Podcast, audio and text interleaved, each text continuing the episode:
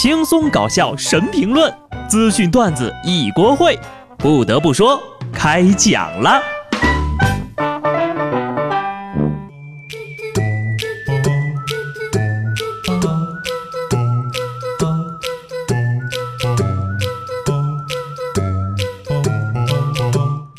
Hello，听众朋友们，大家好，这里是有趣的。不得不说，我是机智的小布啊。年虽然已经过完了。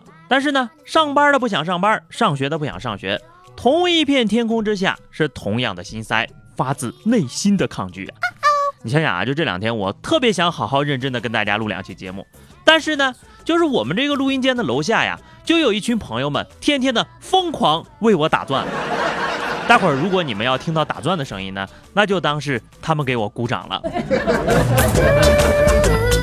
说到这个不想上班和不想上学的哈，咱们先看一组小朋友哈。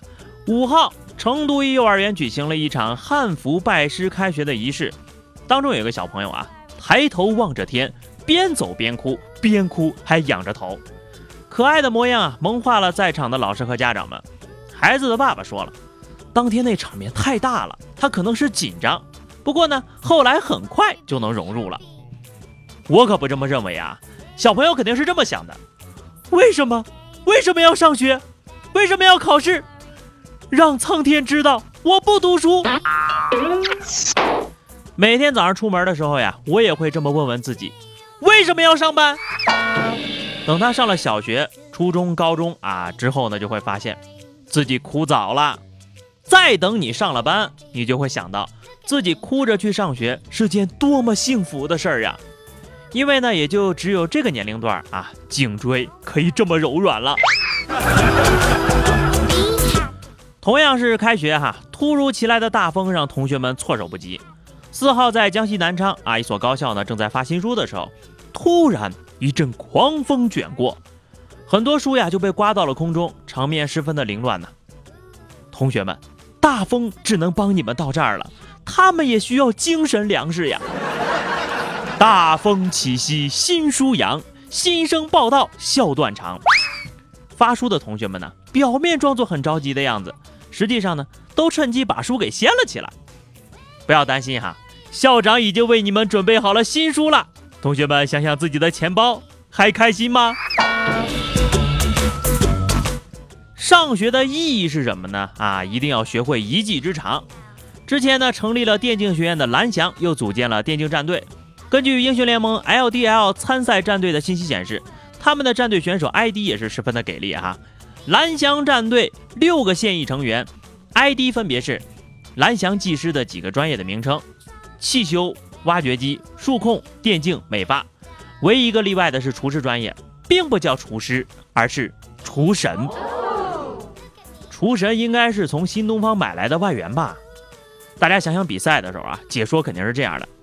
上路是挖掘机选手的酒桶，打野位是出身选手的挖掘机。来看这一波团哈，挖掘机选手啊不，出身选手的挖掘机一个 Q 就过去了。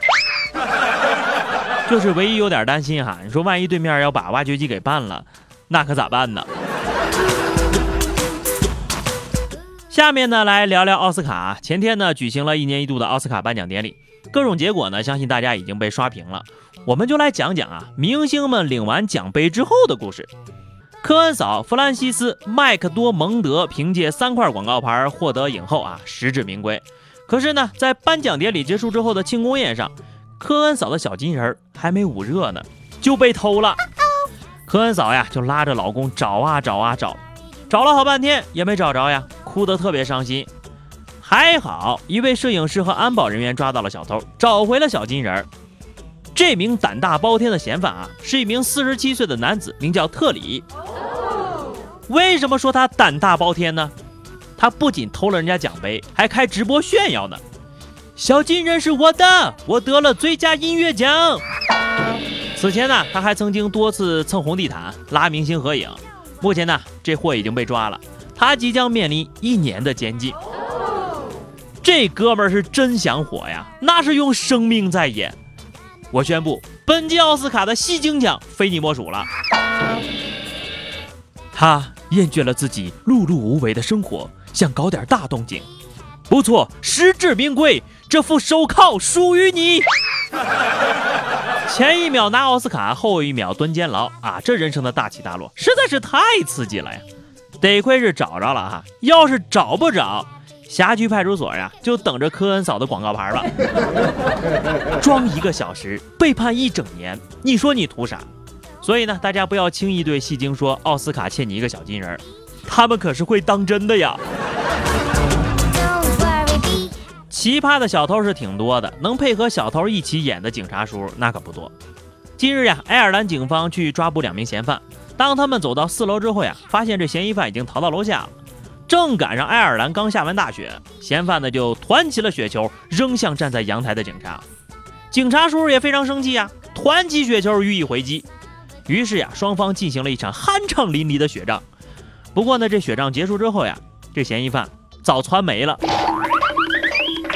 打雪仗可比抓贼好玩多了吧？还是警察叔血力凶猛，三两下就把嫌犯给打跑了。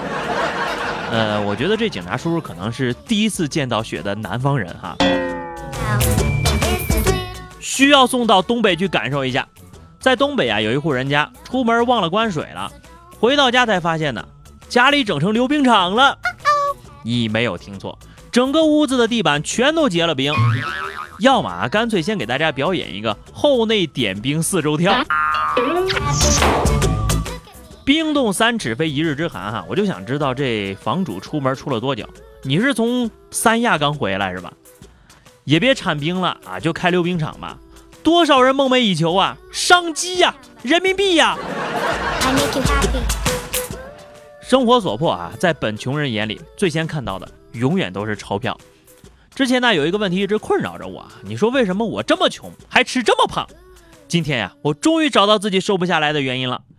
最近一项调查显示啊，半数澳大利亚贫困家庭的婴儿都在一岁生日之前摄入大量的含糖饮料，三分之一的贫困家庭的孩子出现了超重或者肥胖的情况。而富裕家庭的孩子呢，出现这一情况的比例仅为六分之一。研究人员表示啊，儿童的饮食偏好和习惯是在很早的时候就确定的。那些小时候超重的儿童呀，更有可能在成年的时候变得肥胖。此外，三分之二来自贫困家庭的孩子都在调查之前的二十四小时之内饮用了甜味饮料。叽里呱啦说这么一大堆啊，不知道你们有没有听明白？总而言之，一句话：贫穷使我肥胖。鱼和熊掌不可兼得，但穷和胖却可以啊。是啊，穷人哪有时间在乎身材呢？就知道多吃一点才有力气干活，才能挣钱呢。再说我都要哭了哈，我们还是聊一点尴尬的话题吧哈。上期节目我们说的是你买过的最贵的东西是什么啊？听友关不掉的幺幺零说，我买过最贵的啊，就是几年前买的苹果四，到现在还在用，因为没钱买新的。我也问了我老妈同样的问题，她说，应该就是你们几个孩子呀，真费钱，可不费钱吗？还得给你们买苹果，太费钱了。听友花墙偶遇说啊，最贵的东西除了房子还能有啥呢？还有孩子呀。听友小双说哈，我买过最贵的东西应该就是我们家的猫了，现在是越来越胖了哈，但是有了它，人生都阳光了。买的时候一斤不到，现在几十斤，你稳赚不赔呀你！好的，咱们聊聊本期的话题哈，你有什么至今不敢让父母知道的事情？来悄悄告诉我哈，记得在节目的评论区留言，或者关注微信公众号 DJ 小布，加入 QQ 群二零六五三二七九二零六五三二七九，或者就是发私信过来哈。下期不得不说，我们不见不散吧，拜拜。